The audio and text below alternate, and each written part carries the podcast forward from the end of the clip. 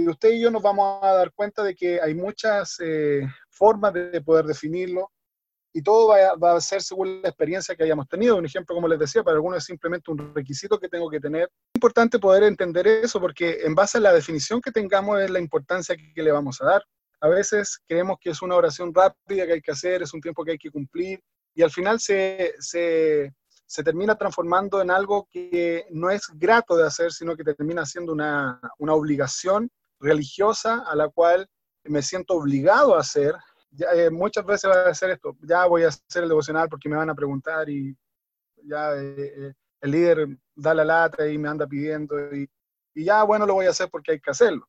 Entonces todo eso, ¿por qué nos va pasando? Porque no sabemos de, de, qué se trata eh, en sí y qué nosotros deberíamos comprender en base a a pequeñas cosas de la importancia que debería ser esto. Ahora estamos hablando en lo que yo les decía hace un ratito, eh, al principio cuando había un poquito conectado, eran, son cosas que a lo mejor ya sabemos, ya no vamos a hablar cosas que eh, decimos, oh, esto todo es nuevo, no. Eh, son muchas veces una de las grandes cosas que necesitamos entender son recordar aquellas cosas que nosotros damos muchas veces por olvidadas y se nos va el, el, tema de, de, la, importancia de esto. Entonces, son cosas que son tan básicas y el problema es que muchas veces queremos construir.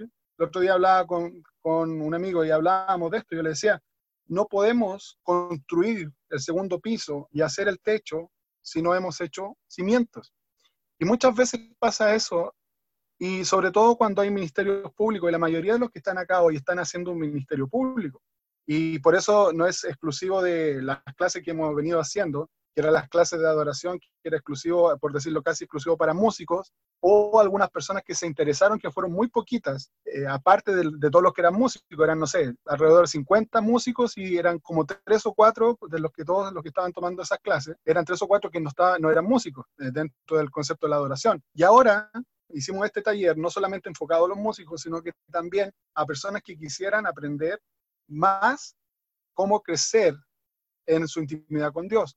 Y, también yo sé que muchos de los que están conectados hoy, porque los estoy viendo, son líderes eh, o trabajan con jóvenes o trabajan en la música o están trabajando en algunas áreas o algunos están en proceso de estar sirviendo o son de, apoyo, que son fundamentales, ¿verdad? Y están trabajando en algún equipo. Entonces, hay alguna responsabilidad de por medio. Alguno dirá, yo no soy nada, pero tengo mi familia. También hay una responsabilidad de por medio. ¿Qué, qué, qué principal eh, ministerio podemos pensar en tener que cuidar de nuestra familia? Entonces, es fundamental eso también, ahí parte, eh, es, es, parte esencial. Entonces, vamos a, intentar definir devocional. La, la, la, pregunta es, ¿cómo yo defino devocional? Y, y encontré algo que, que, nos ayuda un poquito a poder entenderlo. Y en sí el devocional es una de las formas que tenemos de acercarnos a la palabra de Dios. Entonces, mi tiempo devocional va a incluir siempre, y lo vamos a ver más adelante, el poder pasar tiempo en la palabra de Dios, de poder orar, poder meditar, poder permitir que el Espíritu Santo hable a nuestra vida y eso llevarlo a una aplicación. Ahora, ¿cuál es la idea? Que salgamos de ese tiempo devocional, de haber escuchado a Dios y de que Dios haya dado una indicación directa a nuestra vida, donde nosotros podamos, ¿verdad?, tomar y rescatar algo de ese día. Y la idea es que podamos llevarlo y escribirlo como una aplicación. Entonces el devocional es seleccionar una porción de la escritura, orar en relación a, a ese pasaje y meditar, que eso implica ya que no es algo rápido. Entonces aquí yo quiero ir sentando diferencias, ¿ya? Porque una de las cosas que a veces confundimos, y yo ayer lo compartía con, con un grupo de varones, y yo les decía, ¿cuán importante es esto de poder comprender la diferencia? Porque yo digo, yo paso tiempo con mi esposa buscando de Dios. Yo oro con un grupo, ¿ya? Esa es otra cosa. Otro tema, yo oro todo el día, porque hay gente que te dice, no, yo ando todo el día orando. ¿Han escuchado eso? No, yo donde voy estoy orando, voy para allá estoy orando, y si oro, eso es maravilloso también. Pero esas son formas que tenemos, pero el tema cuál es que nosotros necesitamos apartar un tiempo de quietud, de tranquilidad para pasar eh, con Dios. Entonces, es como que llévelo a una relación con alguien. Imagínese que usted está conversando con su esposa, con su mejor amigo o con el pastor, y a la vez tu esposa, su mejor amigo y o el pastor está hablando con otras personas. ¿Cómo yo puedo entender esa, esa diferencia de poder estar a solas con Dios, sin otros, otros eh, cosas que me distraigan y me saquen? Entonces, por eso es un tiempo devocional donde yo me aparto, yo me aparto a que Dios hable a mi vida. Entonces, a veces reemplazamos eso decimos, no, es que yo leo la Biblia. Ojo, esa es otra cosa. Yo tengo mi plan de lectura y, yo leo la Biblia todos los días. Ok, ¿qué leíste? Leí tres capítulos. ¿Y qué te habló Dios? Sí, estuvo muy bueno lo que Dios eh, leí en la Biblia. Sí, pero ¿qué te habló Dios? ¿Qué cosa tú rescataste de lo que leíste y que hoy día lo puedes aplicar a tu vida? no queda nada porque lo lees tan rápido que ni siquiera te acuerdas de qué leíste. No sé si le ha pasado a veces que estás leyendo la Biblia y, vas avanzando y pasaste al otro párrafo y diste vuelta a la hoja, terminaste tres capítulos y de repente reacciona y dice, ¿y de qué trataba lo que estaba leyendo? Nos pasa, ¿por qué? Porque de repente estamos leyendo y nos vamos y nos pasamos y no nos damos ni cuenta qué pasó. Entonces, es como que estuviéramos leyendo el diario, pues. Entonces vamos y le damos y, avanzamos y, y, claro, listo, terminé, cumplí. Me pidieron tres capítulos, ahí están los tres capítulos, marco el cuadrito, le pongo la palomita para arriba, ¿cierto? Listo. Mi racha perfecta en mi app y sigo avanzando. ¿Pero qué recibí? Entonces, eso es otra cosa. Es bueno que tú lleves un plan de lectura, ¿ya? Es bueno, pero eso es una cosa. Una de las cosas que hago siempre es, cargar en mi mochila un libro. ¿Por qué? Porque si me, me toca una fila en el banco, ¿qué hago? Saco el libro, de la mochila y me pongo a leer. Aprovecho un minuto y aparte no me enojo porque hay fila. Significa doble, doble propósito, ¿ya? Entonces, si no ando con la mochila, en el teléfono hay aplicaciones y tengo libros. Entonces, siempre aprovecho o leo la palabra. Entonces, ¿qué quiere decir eso? Que usted puede leer en cualquier lado. Usted puede ir leyendo en la micro, puede leer cuando está parado esperando, puede leer y puede hacer ese plan en cualquier lado. ¿Cómo puede conversar con su esposa en cualquier lado? ¿Cómo puede conversar con su amigo en cualquier lado? Pero no es lo mismo cuando están solos en un lugar y tú le quieres hablar cosas importantes. Y eso no lo haces en cualquier lado. Tienes cuidado, ¿por qué? Porque son cosas personales, son cosas privadas. Y es lo mismo con el Señor. No puedes andar en el alboroto diciendo yo hice mi devocional y iba corriendo. Acá yo, aquí hay, personas de diferentes iglesias, por ejemplo, y hay algunos que, que, somos de la misma iglesia Renuevo de diferentes partes, y de verdad que, ¿qué pasa con esto? Que ustedes saben, en las escuelas nos piden los devocionales. Entonces un día estábamos yéndonos de la iglesia y una persona dice, yo me voy rápido porque tengo que ir a hacer mis devocionales. Y yo dije, perdón, repite. Sí, tengo que hacer mis devocionales. Era sábado, al otro día, domingo, había escuela. ¿Por qué devocionales? Le dije yo, ¿por qué tanto? Si es uno, hoy día te toca uno. Es que no hice ninguno en toda la semana, tengo que hacer toda la semana. Entonces, lo que no había hecho de lunes a sábado, lo quería hacer en, una, en un ratito. ¿Por qué? Porque había que cumplir con lo que me iban a revisar. Entonces, no era el tema de que yo iba a hacer el devocional porque quería tener ese tiempo con Dios sino que porque había que hacerlo, me lo iban a revisar. Si no me lo revisaban, no lo hacía. La pregunta es, ¿qué me queda a mí de eso? Porque estoy apurado. Entonces, como que yo estuviera aquí eh, con ustedes y estuviera todo el rato mirando, ¿y qué hora es? Y no estuviera atento, ¿verdad?, a lo que está pasando. Entonces, es muy importante determinar esto. Entonces, vamos a ver algunas, algunas cositas, y esto lo voy a tomar de Daniel capítulo 6. Ustedes, la mayoría, como les decía, van a, ya conocen la historia de Daniel. Y quiero marcar algunos puntos acá importantes en base a nuestro devocional y a medida que lo vamos hablando van a ir saliendo algunas cosas. Entonces, ¿cómo puedo enriquecer mi tiempo de devocional? Ya dijimos algunas cosas. No solamente conformarme con que lo estoy haciendo con mi esposa, ¿verdad? El devocional lo estamos orando y, lo hacemos juntos. No, eso es una cosa que bueno que lo haces, eh, necesitas hacerlo solo. No es que lo estoy haciendo con un amigo que nos juntamos, qué bueno lo que estás haciendo con tu amigo que se juntan y lo hacen, pero es importante que tú también tengas tu tiempo a solas con Dios. Estoy leyendo la Biblia, mi programa de lectura anual. Qué bueno que lo estás leyendo, pero es importante que tú te acerques con calma y te detengas a buscar del Señor. Por otro lado, vamos a ver en el libro de Daniel algunas cosas Daniel es un hombre que es conocido por el foso de leones. Ahora, cuando nosotros miramos a Daniel, que era un hombre de convicciones, no, lo reconocemos como un hombre de oración. Entonces vamos a ver aquí tres cosas importantes en relación a la vida de oración de Daniel. Alguien dijo, tu ministerio no crecerá si tienes los ojos secos. Tu ministerio no crecerá si tienes los ojos secos. Es muy importante esto, de que nosotros podamos sumergirnos a la presencia de Dios con una intención y con una búsqueda profunda, sin eh, apuros. Me gusta lo que dice Leonardo Ravenhill, dice, el secreto de la oración es orar en secreto. Debemos aprender a orar y debemos orar para aprender a orar. Miren qué simpático, porque dice, ¿cómo yo voy a aprender a orar? Debemos aprender a orar y debemos orar para aprender a orar. Alguien dijo, aprendemos en gerundio. O sea, ¿cómo aprendo a orar? Orando.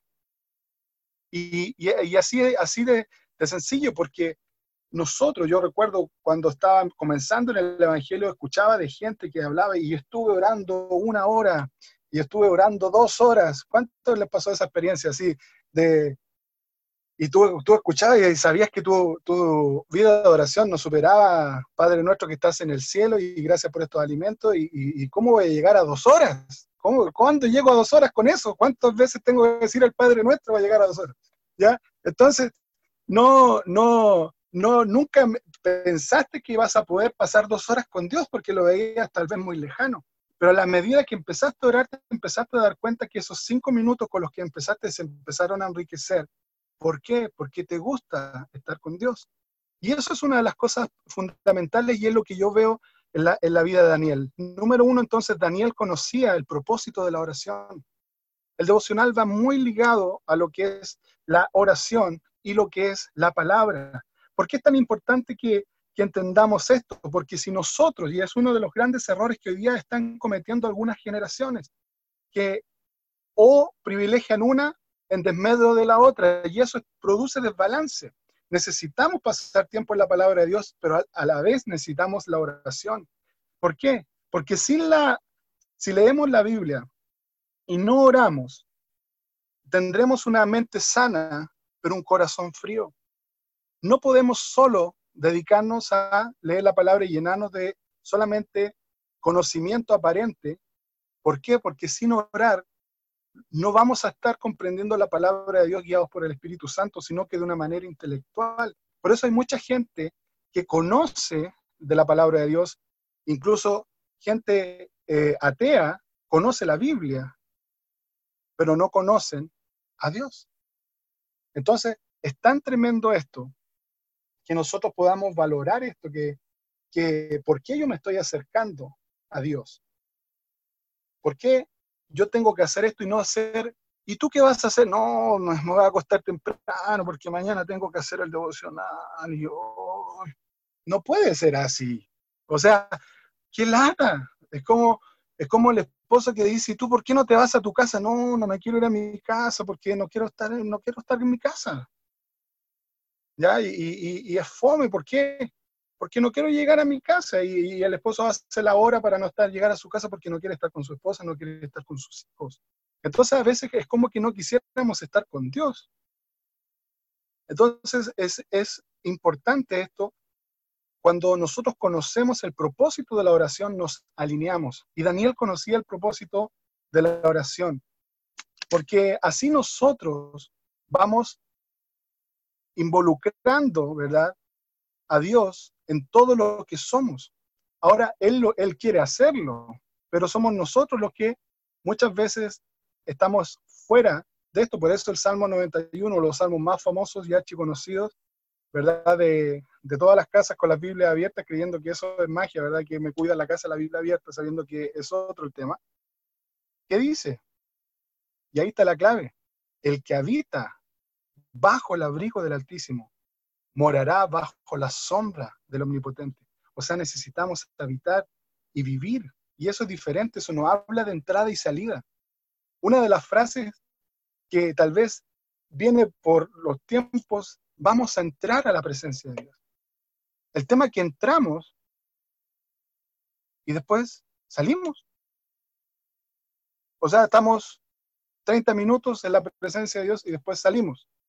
¿Y qué pasa el resto del día? ¿Dónde vivimos nosotros? Es una buena pregunta. Dios está en todo lugar, Dios lo llena todo. Entonces nosotros debemos anhelar que habitar en la presencia de Dios, no andar de visitas en la presencia de Dios. Y ese es un propósito grande en nuestra vida, en nuestro corazón, de mantener esa vida conectada al Señor. Entonces Dios siempre va a querer obrar a nuestro favor. Entonces, ¿qué pasa? Que Daniel oró y la situación de Daniel no cambió. Él estaba viendo lo que estaba pasando, él seguía orando por su pueblo, él seguía orando, ¿verdad? Por lo que ellos habían hecho. Y aún más, de tanto orar, no le encontraron nada malo que usaron lo bueno de Daniel para echarle un foso de leones. Pero ¿qué pasó? Que aún en foso de leones, la situación de Daniel no cambió, él seguía en el foso de leones. Lo que pasó es que Dios usó esa situación para glorificarse. Y así hoy día Dios está con nosotros y debemos entender ese propósito de la oración. Hay un propósito detrás de tu tiempo devocional, hay un propósito y, y, se empieza a expandir esto. Ya no es eso que solamente hago algo porque lo tengo que hacer y lo hago religiosamente y a veces pasa y me ha tocado eh, compartir con personas que se sienten culpables y por un tema de legalismo que viene traspasado porque un día no hicieron el devocional, creen que al otro día se van a ir al infierno. ¿Ya? Y, y hay un tema de culpabilidad y hoy no hice mi devocional y algo, no, me va a pasar algo y no sé. No. ¿Por qué? Porque es una relación dinámica con Dios. Es algo que no es rígido, no es estructurado en sí, aunque requiere que tengamos una estructura por un orden, pero esa estructura no tiene que ser rígida en el sentido de qué? De que, mira, te lo explico así, el otro día lo hablaba con Mauricio, lo compartíamos, y le decía, yo no le puedo decir a mi esposa, mira mi amor, ven, hoy día te tocan tres abrazos, dos besos, ya, y cinco caricias. Ven para acá. ¿Ya? Entonces, cinco caricias y se acabó. A ver, los que son casados, se, imagina que fuera así. Entonces, es como que un papá le dijera, le dijera a su hijo, ya, mira, ven para acá, mira, voy a estar ocupado la semana, deja que te doy siete abrazos de una vez, nos vemos el próximo lunes. No, no tiene sentido. O sea, ¿Cómo? ¿Cómo es eso? Entonces, como ya, Señor, pongámonos al día, no nos vemos hace un mes, ¿qué te parece si hacemos todo de un viaje? Y, no, es algo dinámico. Hoy día, hoy día mi hijo, una de las cosas que yo estoy acá en mi, en mi oficinita, y mi hijo todos los días cuando yo estoy acá en, casa, fueron las cosas que disfruté, entre comillas, de, mi, de mis vacaciones que, que, tuve durante mayo, es que él despertaba, lo primero que hacía al despertar venía, abría la puerta y me abrazaba. Pero eso no era todo. En la tarde después conversábamos y había algo más. Fíjate, hay una relación. Entonces, ¿qué quiere decir eso? Que cuando tú conoces el propósito de la oración, le das una importancia y le das un valor en tu vida. Lo segundo, Daniel desarrolló un patrón de oración. ¿Cómo lo sabemos? Algunos los que llevan más tiempo se lo aprendieron como canción de escuela dominical. Tres veces oraba Daniel en el día. Era una canción, te la enseñaban para que supiéramos que Daniel oraba tres veces al día. Y Daniel oraba por los pecados de su pueblo. Entonces, Daniel oraba en todo tiempo, y esto me gustó esta frase, Daniel no oraba solo cuando había incendios. Daniel no solo levantaba clamor cuando necesitaba la ayuda de Dios y que le arreglara la vida y algún problema. Entonces a veces nosotros empezamos y empezamos creyendo que podemos usar a Dios a nuestra conveniencia. Lo creemos porque nunca va a ser así. Nunca va a ser así. Entonces ese es nuestro gran error, que podemos agarrar a Dios y usarlo en el momento que queremos o cuando queremos y, sacarlo para que nos, eh, nos solucione la vida. Por eso muchas veces, yo esto lo compartíamos el otro día con los equipos de adoración, esas oraciones cinco minutos antes pidiendo que Dios nos ayude, por favor, que no sirven de nada si no tuvimos toda la semana una intimidad con Dios. No va a ser así. Es lo mismo que los que están en la universidad y no estudiaron para su examen y empiezan, Señor, por favor, ahora que descienda toda tu sabiduría sobre mi, sobre mí y que pueda hacer este examen en el nombre de Jesús, por más que usted lo declare y con toda la fe y todo, no va a pasar nada porque usted no pasó tiempo estudiando y esto no es magia. ¿Ya? Entonces, el punto cuál es? Que necesitamos entender esto. Necesitamos un patrón de oración. Y una de las cosas que debemos buscar es un lugar donde nosotros estar. Y esto usted lo sabe. Por eso le digo, necesitas un lugar fijo de oración un lugar y no hay excusas, porque a veces decimos que mi casa es muy pequeña, es que hay mucho ruido. Mira, si en tu casa hay mucho ruido, detecta qué hora hay ruido y tú levántate antes del ruido. Así de sencillo. Es que para levantarme, me cuesta levantarme temprano. Ok, acuéstate temprano. ¿Ya? Yo sé que todos dijeron amén, no están con su audio, pero yo escuché amén hasta acá. Si yo creo que en el día hay mucha distracción, yo me salto la distracción. Así de sencillo.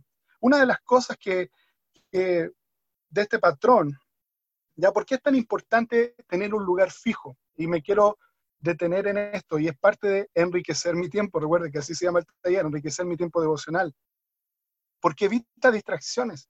Cuando tú estás en el mismo lugar, tú estás viendo lo mismo todos los días, entonces no empiezas a mirar el otro lugar empiezas a ver, oh, mira, le falta algo allá, mira, no tiene acá, y no te distraes. Moisés entraba al lugar, lo que era el tabernáculo de reunión, y la palabra dice que en ese lugar sus reuniones eran habituales. Por eso hablamos de un patrón de oración. Y también vemos que la reunión de Moisés ocurría sin distracciones.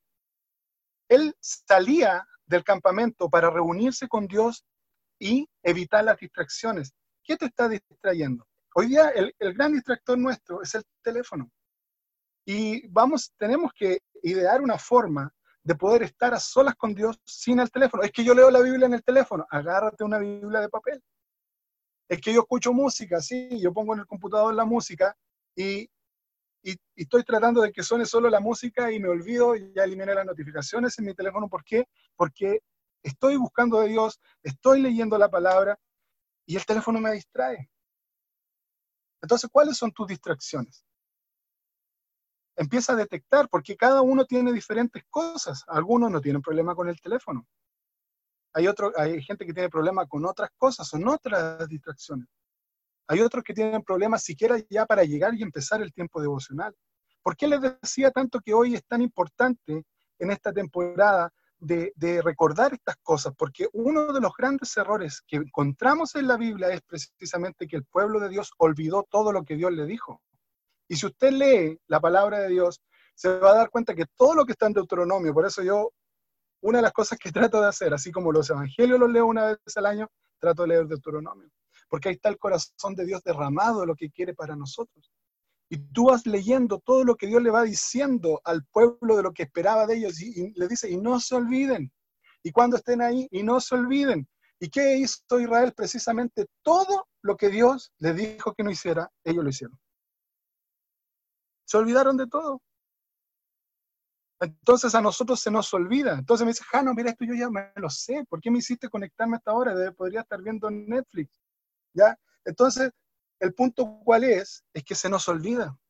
¿Y por qué se nos olvida? Porque empezamos a correr el orden de las prioridades y empezamos a creer que lo que hago es más importante que quien yo soy delante de Dios. Y ahí se nos alborota todo esto. Por eso Daniel tenía un patrón de oración, él oraba tres veces al día. Él no violentaba eso porque sabía que era lo que le daba vida. Entonces usted y yo, ¿por qué nos acercamos a Dios? Yo no busco a Dios porque tengo que compartir una enseñanza con ustedes. Yo no busco a Dios porque tengo que compartir en dos células en la semana o a veces tres y, y a veces tal vez más. No, lo hago porque yo necesito a Dios. Y si no busco a Dios, estoy perdido. Entonces, cuando mi función no puede determinar mi devoción, o sea, tu devocional no puede estar determinado porque tú estás haciendo algo para Dios, porque ¿qué va a pasar mañana cuando te digan, sabes, hermano, tú ya no vas a hacer nada? Ya no vas a liderar, ya no vas a cantar, ya no vas a ser Timoteo ayudante, ya no vas a ser líder de grupo, ya no vas a ser eh, el que está a cargo de los estacionamientos, ya no vas a ser de multimedia, de sonido, no vas a hacer nada, solamente te pido que sigas viniendo, pero te quitaron la función. ¿Seguirías buscando a Dios con la intensidad que lo estás haciendo hoy? ¿Por qué es tan importante tener la respuesta a esa pregunta? ¿Por qué eso es lo que nos estamos viendo hoy? ¿Por qué busco a Dios? ¿Por qué paso tiempo con Él? Porque quiero estar con Él. ¿Yo por qué me levanto temprano a buscar de Dios? Porque yo entendí esto, que si empezaba el día buscando del Señor, además la palabra lo dice, temprano yo te buscaré, aseguraba mi tiempo con Dios. ¿Por qué? Porque como trabajador a veces llego a las 7, a veces a las 8, a veces hay que pasarse a la iglesia, llego a las 10, llego a las 10 y media. ¿Y cómo llego a esa hora? Cansado, pues. Y una de las cosas que aquí quiero tocar, especialmente a los que tienen hijos y familia, y ayer lo compartía, nunca tú debes poner a competir tu relación con Dios con el tiempo que tú tienes con tu familia. Porque si tú llegas a tu casa tarde y es el único tiempo que tienes para estar con tu esposa o con tus hijos, y vas y le dices muy espiritualmente, que de verdad sonaría súper bien, de decir, no, la verdad, espérenme que tengo que hacer mi devocional. Qué bendición, ¿cierto? Pero, ¿qué va a pensar ese niño, esa, esa niña? Va a empezar a creer que hay una competencia entre el papá, ¿verdad? Y Dios. Entonces yo no voy a querer a Dios. ¿Por qué? Porque se está llevando a mi papá. Y es lo que pasó mucho tiempo con hijos de ministros, hijos de pastores, hijos de, de líderes y en general. ¿Por qué? Porque, porque había un sumergirse en el ministerio y abandonar las familias. Y el costo fue grande. Y si nosotros no lo entendemos, también para nosotros puede ser grande. Por eso no podemos decir, ah, sí, es que es más importante mi relación con Dios que mi familia. Totalmente de acuerdo. Pero si usted no dedica tiempo a su familia, está violentando otro mandamiento. Entonces, necesitamos también pasar tiempo y prestar atención a nuestra familia y nunca ponerlos a competir. Por eso tiene que haber un patrón, pero también ese patrón tiene que tener como cuidado, ¿verdad? El entorno con el que nosotros vivimos. Susana Wesley, que es la mamá de los conocidos John Wesley y Charles Wesley, no sé los que han leído biografías o saben de ellos, que son los que comenzaron la iglesia, metodista en Inglaterra, parte del avivamiento de Inglaterra y también en parte de Estados Unidos. Tenía 19 hijos. ¿Y su estrategia cuál era? Imagínate una mujer con 19 hijos, y a veces uno, yo tengo dos, ¿verdad? Y, decimos con dos hijos, hay dos, ¿qué hacemos con dos? José va a saber qué va a hacer con dos en unos meses más, ¿cierto? y, y con dos, imagínate, ella tenía 19, 19 hijos, pero ella tenía un trato con sus hijos. Ustedes pueden alborotar todo lo que quieran todo el día, pero cuando yo me siento y ella se ponía un paño en la cabeza, y esa era la señal, cuando la mamá se sentaba y había un paño en la cabeza, ellos sabían que la mamá estaba orando y no debían molestar. No, no había espacio, no había lugar, pero ese era su lugar ahí. Se tapaba la cara y empezaba a orar. ¿Y qué pasó? Que sus hijos sirvieron al Señor y no solo eso, sino que marcaron generaciones. Por eso es tan importante esto. No hay excusa cuando decimos que no, no tengo espacio. Puede ser tu vehículo, puede ser el baño. Yo, miren, yo el otro día lo compartía con un grupo de hermanos que estábamos haciendo un estudio. Cuando yo estaba en México vivía, vivíamos con 17 personas en la casa. Entonces yo no podía levantarme a orar en mi habitación porque tenía tres personas más que vivían ahí. Entonces no iban a estar felices de que yo estaba orando. ¿Y qué tenía que hacer? Agarrar mis cosas, agarrar una silla y salirme al patio y tenía que orar en el patio. Y las casas que no había patio en México, hay azoteas donde tú puedes estar en los techos, son cuadrados así. Entonces, yo me iba a la azotea y siempre buscando un lugar a solas con el Señor. Es bueno tener un tiempo fijo y eso te da orden, te da estructura. Busca tu tiempo. ¿Cuál es tu mejor tiempo? Y dale ese mejor tiempo a Dios. ¿Cuántas veces horas? Daniel oraba tres veces al día cuántas veces horas ¿Qué, o qué bloque del día tú le vas a apartar a Dios. El día tiene 96 bloques de 15 minutos. ¿Cuántos bloques de 15 minutos vas a apartar para estar con el Señor? ¿Dos? ¿Tres? ¿O apartamos el, el 10%? ¿Nueve bloques? Que sería poco más de dos horas. Entonces, ¿cuánto tiempo estamos apartando para estar con el Señor? Es que no tengo tiempo, decíamos. Y algunos dicen, ahora sí tenemos tiempo. No, si el problema no es, nunca ha sido el tiempo. El problema siempre ha sido nuestro corazón. ¿Qué es lo que quiere nuestro corazón? Porque siempre vamos a perseguir aquello que usted y yo consideramos importante. ¿Considera usted importante su tiempo con Dios? Si usted lo considera importante, ahí va a estar, no va a faltar. ¿Por qué? Porque es importante. ¿Va a costar? Claro que va a costar. ¿Por qué? Porque si yo estoy entrenado a dormir mucho, me tengo que reentrenar a dormir menos. Y voy a tener que acostumbrarme. Entonces, sobre todo en el invierno, no sé si les pasa a los que... ¿Quiénes, ¿Quiénes se levantan temprano a orar aquí? A ver, a ver, levante su mano para, hacer una encuesta. Uno, dos, dos y medio, tres, según que le hicieron así como que, más o menos, ya, hay como diez. Pero ¿cuánto le ha pasado, sobre todo en el, en el, en el invierno, cuando despiertas y te vas saliendo de la cama, es como que tu cuerpo te agarrara y te hey, ¿dónde vas? ¿Sí no? dice, ¿dónde vas? Devuélvete, devuélvete a la cama, ¿sí o no? Devuélvete. Y, y, mira si está calentito, está calentito. Pero ahí tú tienes que romper eso, pues. Rompes eso y te, te tiras abajo, ¿ya? Yo voy inmediatamente un buen café y eso nos ayuda mucho. Y, y, es apartar ese tiempo para estar con el Señor. Y sabes que cuando tú dispones eso, partes tu día con eso, algo cambia, es diferente. Ahora, si tu mejor tiempo es otro, dale ese mejor tiempo a Dios. Tal vez tu mejor tiempo es de una a dos de la tarde. Enciérrate de una a dos de la tarde y busca del Señor, pero te animo a esto. Tal vez te vas a, a, olvidar de muchas de las cosas si es que no estabas tomando nota de algunas de las que he dicho, pero no te olvides de esto. Tu tiempo con Dios no puede ser corriendo. Necesitamos aquietarnos. A veces hay que parar. Si a veces creemos que el tiempo con Dios es estar todo el rato hablando, hablando, bla, bla, bla, bla, bla, bla, bla, bla, el Señor te pido, el Señor te pido acá, el Señor te pido acá, el Señor te pido acá. Pero pocas veces, fíjense, miren, yo he hecho este ejercicio varias veces en la congregación en la que dirijo la adoración. Y a veces me quedo en silencio y, van 15 segundos y ya se empiezan a poner nerviosos todos y piensan que se me olvidó la canción que venía y qué pasó, no saben quién viene. Porque, ¿cuál es la costumbre de nuestras reuniones? Que estemos haciendo ruido todo el rato. miren, fíjense, piensen un ratito rápido. ¿Cuántas de las dos horas que pasamos reunidas estamos en silencio? Si hay que hacer callar a la gente. Todos quieren hablar en la iglesia, estábamos ahí todos hablando y, y te quedas en silencio. ¿Qué pasó? Y a veces necesitamos el silencio. Las pausas en la música enriquecen la pieza, pero si no hubieran silencios, sería todo el rato ruido, ruido, ruido, no se valoraría cada movimiento. A veces necesitamos guardar silencio y esperar que Dios nos hable.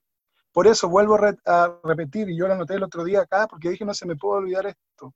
Necesitamos una estructura, pero esa estructura tiene que ser flexible, no religiosa tiene que haber una diversidad. A veces tú dices, ah, no, que tengo que empezar orando. Sí, está bien, qué bueno que oras. Es como en la iglesia el domingo, tenemos que empezar con tres rápidas y luego con tres de esas que hacen llorar a la gente para que estén todos bien llorados antes que, venga la, la, palabra. Entonces, es como el orden. No, no, no, no, decimos así, decimos vamos a cantar una adoración. Cuando alabanza adoración ya lo aprendimos, no tiene que ver con rápido y lento, pero decimos eso y nos acostumbramos a que siempre va las rápidas primero y las lentas después. Pero ¿qué pasa cuando empezamos con una lenta? Ya rompimos la estructura, es algo diferente. Y Dios empieza a mover. Si tú estás leyendo la palabra, y esto lo compartía con Mauricio el otro día, y, y empezaste a leer, y el primer versículo que leíste, porque ese día ibas a leer 50 eh, versículos, ese era tu plan de lectura, dice, dice 50 versículos, pero tú leíste el primero y en el primero Dios te habló te quebrantaste y ahí estás, llore y llore porque el Espíritu Santo te reveló que había algo en tu vida de lo cual debías arrepentirte. Y algo que estaba en la palabra y, tú no lo estabas haciendo así y es revelado tu corazón, Carlos, así el velo, ¿verdad? Las escamas de tus ojos espiritualmente hablando y sucede ahí en el primer versículo. Y ahí te quedas pues. Y disfrutas de lo que Dios está hablando contigo. Es que me faltan 49, no voy a poder poner la palomita, no importa, no importa, porque el objetivo está cumplido. Líderes de alabanza, si yo a veces tengo listado de seis, canciones, y si a la segunda canción el Espíritu Santo empezó a moverse, olvídate de las otras cuatro. Hasta luego y deja que el Señor se mueva y haga lo que tenga que hacer. Si hay que cambiar toda la lista, se cambia toda la lista, no importa. ¿Por qué? Porque el objetivo se termina cumpliendo. Entonces necesitamos seguir entendiendo esto, un lugar fijo de adoración, un tiempo fijo de oración y esto es muy importante, saber a qué voy. ¿Qué voy a hacer en mis tiempos? Tener un programa de oración. Ese programa, como les decía recién, puede haber muchas cosas. ¿De qué vas a hablar con Dios? Daniel oraba por Jerusalén, Daniel oraba por su gente, Daniel pedía perdón por los pecados, Daniel eh, oraba por diferentes cosas. Entonces tú puedes orar por propósito, por las pasiones que puedan estar afectando, por los problemas, por las posesiones. Orar por personas en específico. Y, hay varias eh, herramientas que podemos hacer y, nos ayudan en esto. Un ejemplo, ayer tenía, no, no tengo el libro acá, estaba leyendo una parte de que era con los dedos de la mano y era orar por alguien eh, importante para tu vida. Empezar a orar por alguien importante para tu vida. Un ejemplo, empiezo orando por mi esposa. Segundo, orar por alguien en autoridad. Puedes orar por el presidente, por tu pastor, por, por tu líder. Orar por alguien que tú crees que tiene necesidad, que a lo mejor no es, no es de tu círculo más cercano, pero tú sabes que está en necesidad y tú escoges esa persona. Hicimos este ejercicio ayer con uno de nuestros hijos. En cuarto lugar, orar, orar por un amigo, orar por él, por su y bendecirle, etcétera, etcétera. Y, por último, orar por nosotros. Entonces, y así son ejercicios que nosotros podemos, nos pueden ayudar para poder estar orando por otras personas. Por eso es importante tener un programa de por quién voy a orar, tener una lista, me ayuda porque a veces estamos ahí y no sé por quién orar. A mí me ayudó mucho, sobre todo tiempo atrás, hacer una lista para la semana de orar por nombres específicos, a veces por ciudades e incluso por países. Y, estar orando eh, por cosas específicas, anotarlas, me permite también el poder ir, ir, viendo las respuestas que voy teniendo del Señor en relación a esto. Entonces, eh, es importante que, podamos tener un, programa de lo que vamos a orar. Entonces, hay muchas cosas que pueden incluir nuestro tiempo devocional que lo van enriqueciendo, ¿ya? Y, no solamente lo van a dejar acotado a 5 o 10 minutos. Entonces, aproximadamente el promedio es una hora. Ahora, ¿qué hago durante una hora? Pues? Porque una hora ya se nos va a pasar volando, algunos que dos horas, tres horas, ¿ya? Yo dependiendo del día, yo puedo estar una hora acá, que es como mi promedio, pero a veces también puedo pasar más tiempo.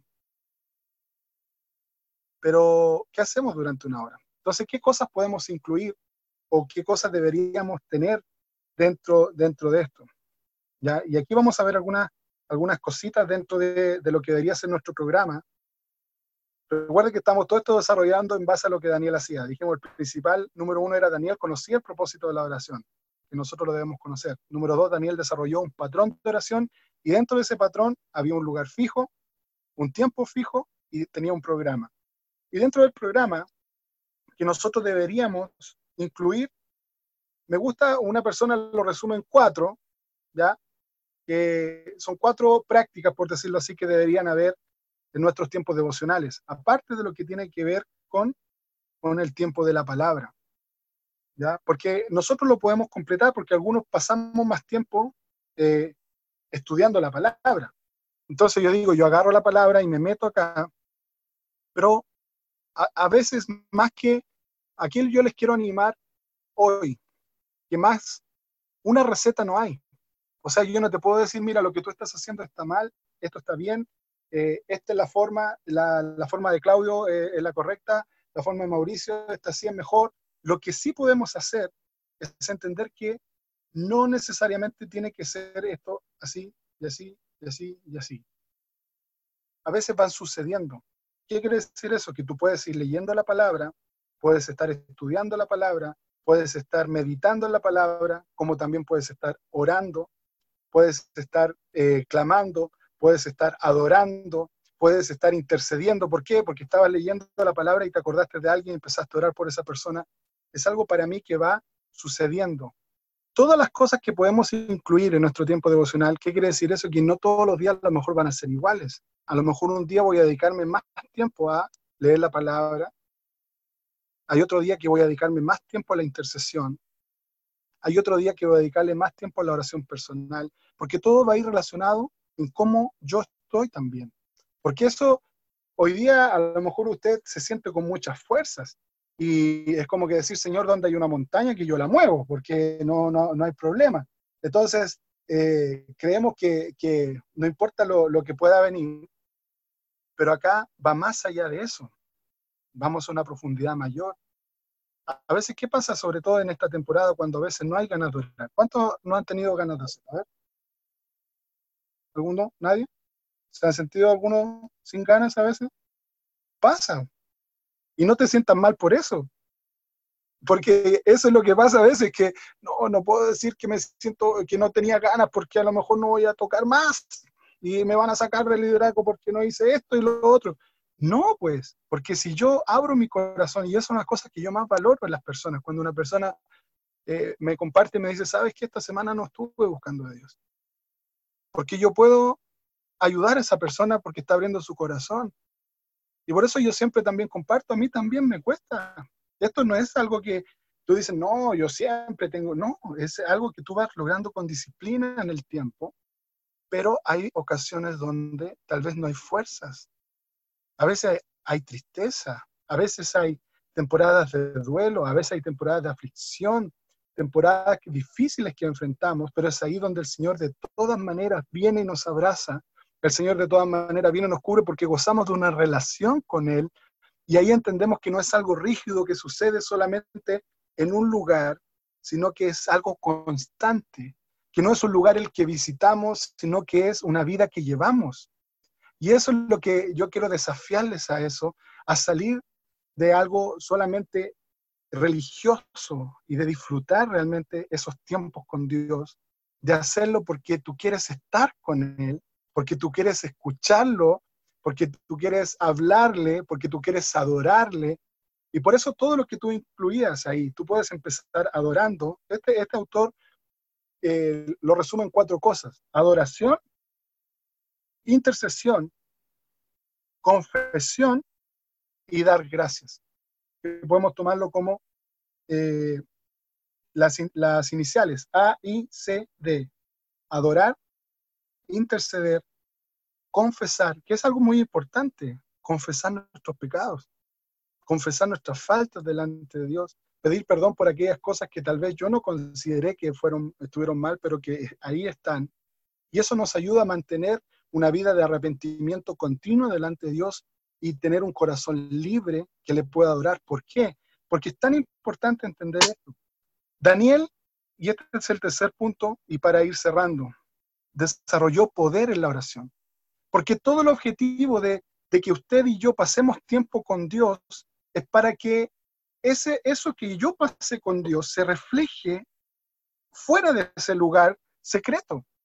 Entonces, no es, es como todas las cosas de la palabra si ustedes se dan cuenta, el sermón del monte era ora en el secreto, ayuna en el secreto, ofrenda en el secreto. ¿Por qué? Porque tu Padre que ve lo secreto te recompensa ¿dónde? En lo público. El conflicto nuestro muchas veces es que privilegiamos lo público, y insisto otra vez en lo que decía un rato en esta temporada, que hay que generar contenidos nuevos, que hay que preparar la célula, que hay que preparar el grupo pequeño, que hay que preparar el taller, que hay que preparar la otra cosa acá, que hay que ir para el otro lado, que me tengo que compartir la palabra, que tengo que dirigir la oración, que tengo y, y que tengo y que tengo y que tengo. Y, y antes era lo mismo, pero a lo mejor con mayor cantidad de tiempo dedicado porque había que viajar, moverse en micro, en auto, en los paraderos esperando y en bicicleta y caminar. Y... Pero la pregunta es, ¿pasábamos tiempo buscando a Dios para poder hacer todo eso que hacemos? ¿Cuánto tiempo estamos pasando en la fuente para poder entregar a otros también de lo que Dios ha hecho con nosotros? Entonces Daniel conocía y entendía el poder de la oración y por eso él oraba. Y aquí dentro de esto, para que ese poder se manifieste, debemos tener cuidado y yo quiero hablarles de cuatro cosas que son importantes, que son barreras en nuestra oración. Porque yo puedo pasar tiempo orando, puedo pasar tiempo leyendo la palabra, por tiempo no alcanzamos, se lo digo, hay muchas formas de, cómo estructurar un devocional, de cómo llevarlo al cuaderno. De... Una de las cosas que, pueden ayudar en eso, haciendo un pequeño paréntesis antes de seguir con las barreras, eh, ¿cuántos de ustedes llevan un cuaderno? ¿Ya? Algunos otros lo hacen en sus tablets, ¿ya? Eh, en computador. Ahora, una de las cosas que yo recomiendo mucho es, yo soy amigo del, eh, tengo mi, dispositivo de todo lo que quiero, pero soy amigo del papel. ¿Por qué? porque los dispositivos se pierden y, muchas veces todo lo que tú has escrito, las notas, a veces no hay respaldos y muchas de las cosas que Dios te fue hablando se pierden. Y, yo quiero animarte a, que tengas un cuaderno. Yo, yo regularmente, regularmente ocupo cuadernos de este porte. Es más, muchas de las cosas que le estoy compartiendo ahora están en uno de mis cuadernos. Y es importante el poder llevar registro de lo que Dios te va hablando y de lo que tú vas haciendo, porque tú puedes ir midiendo el progreso en tu vida espiritual. A mí me pasó que encontré un cuaderno por ahí de cuando yo empecé a escribir, que fue por ahí, por el año 2007, 2007, 2000, sí, 2007 aproximadamente.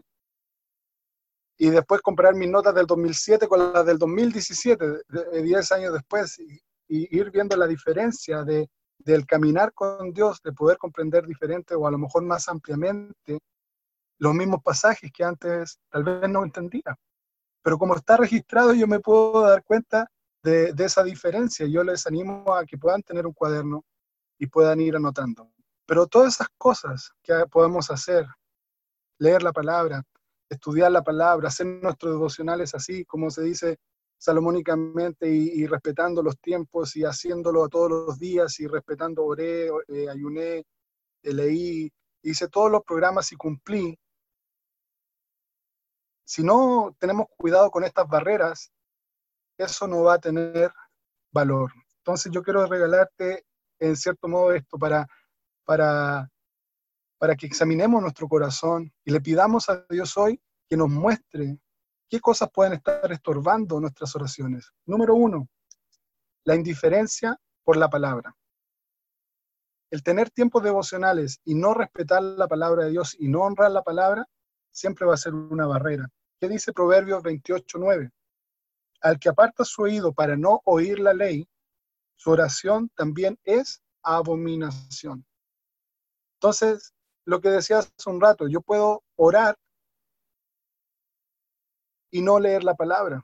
Eso me lleva a qué? A que yo voy a orar con un espíritu vacío y orando según mi propio entendimiento y no según la voluntad de Dios, que ya está en la palabra de Dios.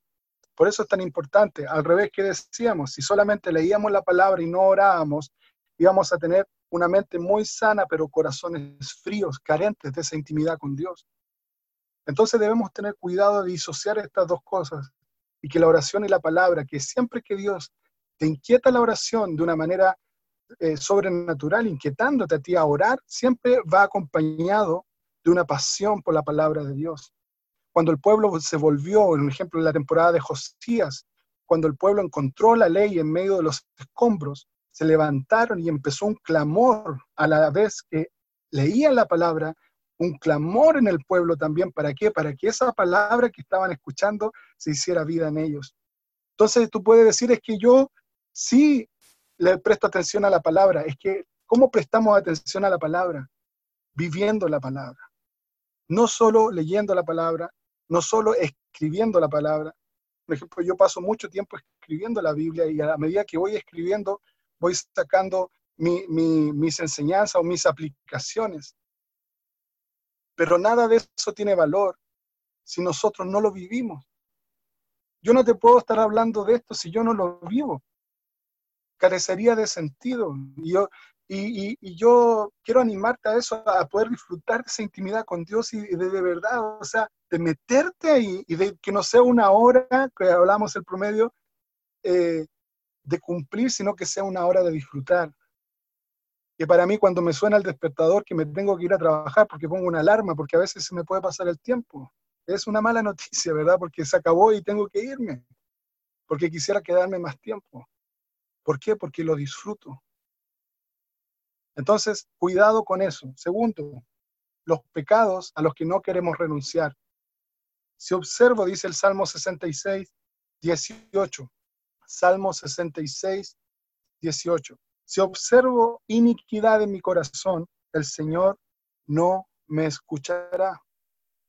Es como cuando el ciego sanó y empezaron todos a perseguirlo por todos lados. ¿Y quién te sanó? ¿Y quién te sanó? Y era de Dios, no era de Dios. ¿Y quién era? Y, y el ciego le dice, hay que ser alguien de Dios porque Dios no escucha a los pecadores. Y es una verdad que pasa así, pero rapidito, rapidito, rapidito. Porque algunos creen que la oración es algo que es para todo el mundo y que llegar y orar y pídele a Diosito porque Diosito te va a escuchar. Cuidado, la palabra es clara. Necesitamos acercarnos primeramente al Señor en arrepentimiento y levantar un clamor delante de Él, porque eso quiere Él, que estemos a cuenta, que no estén las cosas a, medio ahí entre nosotros. ¿Qué pasa cuando usted está? Llévalo a lo natural. Recuerda esto, lo natural nos enseña lo espiritual. Llévalo a, lo natural. Cuando tú estás en una habitación con alguien que tienes un problema, ¿cómo estás? ¿Lo estás disfrutando? ¿O estás inquieto? Es así, ¿cierto? Está ahí contigo, pero está ahí. Mm, mm, pucha. Ya es como cuando te invitan a un cumpleaños de tu mejor amigo y tú vas al cumpleaños y, está un amigo tu amigo que no es muy agradable para ti y estás en la misma habitación. O algo más, no sé si le ha pasado, cuando te sientan en un matrimonio con, con gente que no quería sentarte y es, complicado. ¿De qué hablas? ¿De qué hablas? ¿Verdad? no sabes, porque no hay relación. Entonces, si estás ahí en tu tiempo con Dios, pero no, no te has puesto cuenta con Dios, es eso, eso pasa. Hay una tensión, tú sabes que es como que sí estoy aquí, pero está difícil. Entonces yo quiero animarles a eso. Hay algo que debemos poner delante del Señor. Por eso el salmista David, que es una de mis oraciones favoritas de la Biblia, Salmo 139, 23 y 24, examina, oh Dios, mi corazón y conoce mis pensamientos. Muéstrase en mí algún camino de perversión y guíame en el camino eterno. Es una oración de un corazón rendido que lo único que le importaba era estar con su Señor. Y es eso lo que yo les quiero animar hoy. A los que están casados, un conflicto matrimonial. Primera de Pedro 3.7 dice, y vosotros maridos igualmente convivid de una manera comprensiva con vuestras mujeres, como un vaso más frágil, puesto que mujer dándole honor como acoredera de la gracia de la vida, para que sus oraciones no sean estorbadas. Es importante que estemos bien con nuestra esposa. Y lo último, es importante que estemos bien con todos. Otra de las barreras, la cuarta, es la incapacidad de perdonar a otros. Mateo 6, 14, 15 dice, porque si perdonan a los hombres sus transgresiones, también su Padre Celestial les perdonará a ustedes. Pero si no perdonan a los hombres, tampoco su Padre perdonará sus transgresiones. Es palabra de Dios. Entonces, constantemente necesitamos estar examinando nuestro corazón. Hay muchas cosas que podríamos hablar sobre la oración, hay muchas cosas que podríamos hablar sobre el tiempo devocional.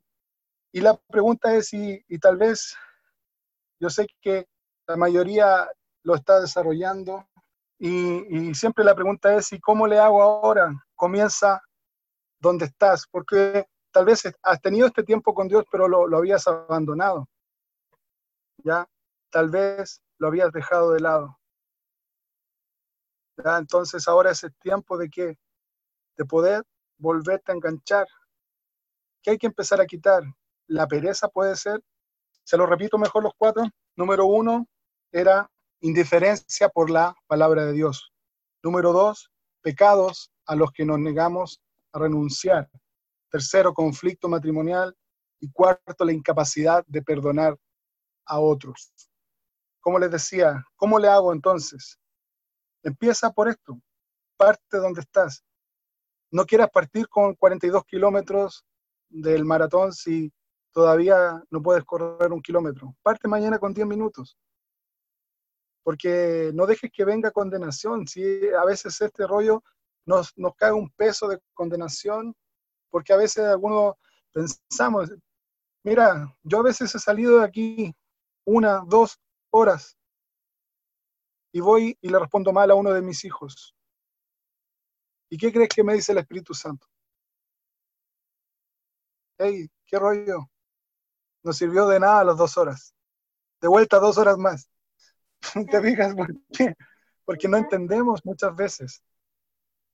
No es, podemos pasar todo el día. No podemos saber la Biblia de tapa a tapa. Podemos conocer todas las cosas. Pero si estar con Dios no nos transforma, necesitamos ajustar algo no, está, no estamos haciendo bien. Tal vez hay alguna barrera, porque cuando estamos con el Señor no podemos salir igual. Entonces, ¿cómo voy a enriquecer mi tiempo devocional? Buscando diferentes herramientas. Tal vez tengo que leer más la palabra, tal vez estaba orando muy poco, tal vez tengo que, eh, tal vez, tal vez tengo que adorar más tiempo. Tal vez estaba siendo muy mecánico. Es importante esto. Así que parte donde estás. Escoge un lugar. Escoge un tiempo y empieza a hacerlo. Haz la lista por lo que vas a empezar a orar. Y trata de ser lo más específico cuando ores. Y así poquito a poquito. Después toma un pasaje de la Biblia no, no tienes que ir rápido. Recuerda que puedes ir leyendo en paralelo tu programa de lectura, que lo puedes leer en cualquier lugar, pero toma a lo mejor un pasaje de eso que estás leyendo y empieza con tres versículos y trata de sacar lo más que puedas de ahí y aplica algo a tu vida y pide al Señor que vaya transformando en tu corazón. Yo quiero orar específicamente por lo último que leímos. Insisto, Colosenses 1, 9, 11 dice, por lo cual también nosotros desde el día que lo oímos no cesamos de orar por ustedes y pedir, y eso es lo que yo quiero orar por ustedes ahora. Yo pido que sean llenos del conocimiento de la voluntad en toda sabiduría e inteligencia, para que anden como es digno del Señor. Te invito a levantar tus manos ahí donde estás. Y, y pídele al Señor ahora en tu vida, en tu corazón, que tú quieres ir más íntimo, más profundo en Él, que quieres sacudirte todos los argumentos y, tal vez que ya no sea algo mecánico, algo rígido, sino que cada día sea algo diferente, algo especial con el Señor, que lo podamos disfrutar. Que podamos, yo oro por ustedes para que puedan andar como es digno del Señor, agradándole en todo, llevando fruto en toda buena obra y creciendo en el conocimiento de Dios fortalecidos con todo poder, conforme a la potencia de la gloria de Dios, para toda paciencia y longanimidad. Esta es palabra de Dios que yo hoy oro sobre sus vidas. Padre, estamos reunidos hoy, hijos tuyos, hijos que te aman, hijos que lo único que anhelamos es poder conocerte mayormente en intimidad, no para poder nosotros solamente crecer, sino que para poder transmitirlo a otros y poder hablarle a otros y que otros puedan ver de lo que tú has hecho en nuestra vida. Señor, queremos que se refleje tu presencia a través de nosotros, así como cuando Moisés entraba en el tabernáculo y todo el pueblo esperaba qué iba a pasar cuando Moisés saliera, qué Dios le iba a hablar ahora y que se generaba esa expectación. Y cuando nosotros eh, salgamos de ese lugar secreto, algo diferente emane de nosotros, que siempre hay una palabra, que siempre de aliento, de, fortaleza, sobre todo en esta temporada. Señor, yo quiero orar por mis hermanos, renueva sus fuerzas. Si hay alguno que estaba decaído, si hay alguno que estaba agotado mentalmente o, o, desanimado, eh, estaba pasando por una temporada difícil de esas donde nos cuesta orar, donde nos cuesta doblar rodillas o levantar nuestras manos. Yo te pido que tú les fortalezcas. Usa, Señor, sus vidas para fortalecer a otros. Dios, renuévales, Señor, hoy. Señor, yo te pido que tú traigas a memoria las palabras que han sido declaradas sobre sus vidas. Tráelas a memoria porque, Señor, tú no eres mentiroso, Señor, y tú has de cumplir lo que has declarado sobre cada uno de ellos. Si alguno estaba yendo o apartando del camino, Señor, hoy día tú lo traes de regreso a casa, Señor, por tu misericordia y tu favor porque no nos reunimos a acumular conocimiento, no nos reunimos por caprichos de hombres, sino nos reunimos porque anhelamos más de tu presencia. Y eso es lo que hoy yo clamo sobre la vida de cada uno de mis hermanos y hermanas, Señor. Gracias, Señor, por lo que tú estás sobrando en ellos hoy y todo lo que pudimos haber compartido de la vida de Daniel. Señor, de poder comprender esto, Señor, un hombre de oración que tú estuviste con él hasta el final. Señor, gracias, Señor, gracias Jesús. Señor, desafío, Señor, a cada uno de, de mis hermanos, Dios. Señora, que puedan derramar su corazón delante de ti, tal vez al cerrar esta transmisión, tal vez mañana en la madrugada temprano, que puedan tener ese tiempo a solas contigo y tal vez ponerse a cuenta de alguna de estas cosas que a lo mejor estaban ahí estorbando sus tiempos a solas. Si lo quieres hacer ahora, dile, Señor, yo pongo esto delante de ti, no quiero más estorbos, porque te quiero a ti, Señor. Quiero vivir para ti. Fortaleceles, Dios, renuévales, Señor, desde el que lleva más tiempo tal vez hasta el que ha empezado hace poquito a conocer de ti. Señor, que tu gracia y tu favor sea sobre la vida de cada uno de ellos. En el nombre de Cristo Jesús. Amén. Amén. Amén.